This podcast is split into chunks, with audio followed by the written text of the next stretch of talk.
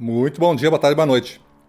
Seja muito bem-vindo a mais esse podcast Dicas de Vendas. Eu sou Gustavo Campos e falo para o canal Ressignificando Venda.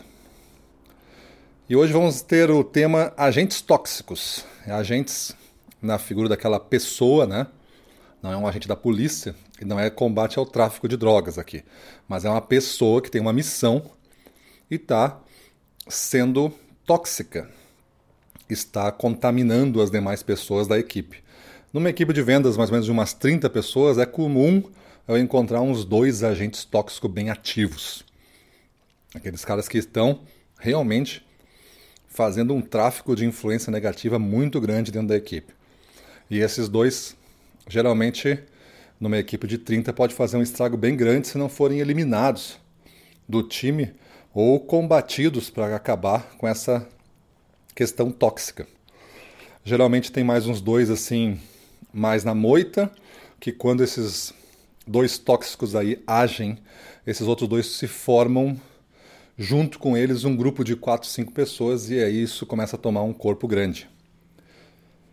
Isso não quer dizer ter uma oposição, isso não quer dizer ter opiniões contrárias. Quer dizer sim ser tóxico. Aquelas pessoas que sempre estão usando no vocabulário ah, ele disse isso. Ah, está falando para todo mundo isso aqui. Ah, esse, essa pessoa está fazendo um complô contra mim, complô contra o setor,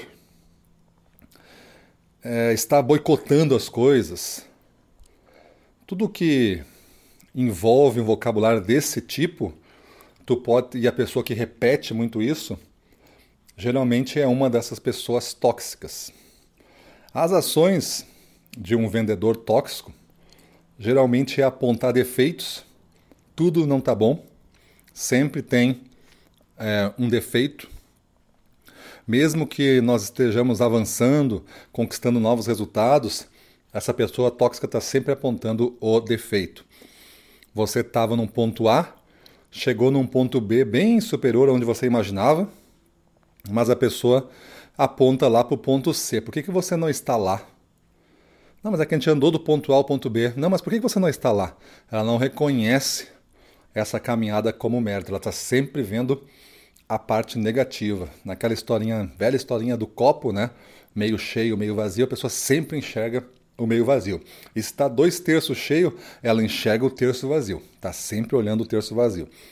Gasta tempo não em apontar melhorias, mas sim em buscar os erros e trazer esses erros à tona e externar e mostrar para todo mundo esses erros, principalmente dos outros, porque os erros de si geralmente não são apontados. A pessoa tóxica ela se acha perfeita, não comete nenhum erro, não aponta nenhum erro, não traz nenhum erro e não gosta que falem dos erros dela.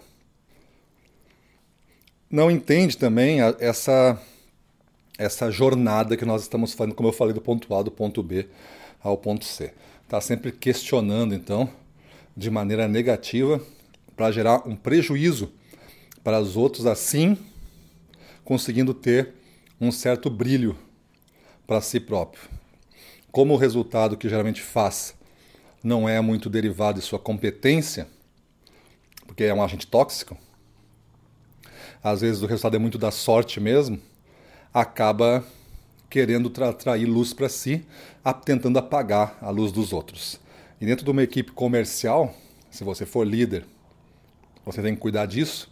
Se você for diretor, dono da empresa, gestor, você é líder, você tem que cuidar desses agentes tóxicos que estão sempre reclamando, apontando erros, e nunca. Principalmente de outras pessoas e outros setores que não estão no setor da pessoa. Não aponta erros do seu setor, aponta erros dos outros. Então isso você como líder tem que cessar, né? Tem que dizer a pessoa focar nos objetivos do setor dela, deixar com esse hábito, deixar esse comportamento, porque ele, se não segurado, ele toma uma proporção tão grande que esse domínio acaba sendo a cultura da empresa. E quem é que gostaria de ter uma cultura de empresa tóxica, onde as pessoas entram com uma boa disposição e acabam saindo falando mal da empresa, falando mal das pessoas? E se você for um vendedor e tá participar de uma equipe onde tem agentes tóxicos, fique longe deles. E se eles forem tentar te recrutar, faz oposição, não aceita a negatividade. Porque se você aceitar a negatividade ou der ouvidos, no mínimo, isso vai reforçar a pessoa que está tentando gerar essa negatividade. Então, muito cuidado, porque é uma cultura de alta performance comercial.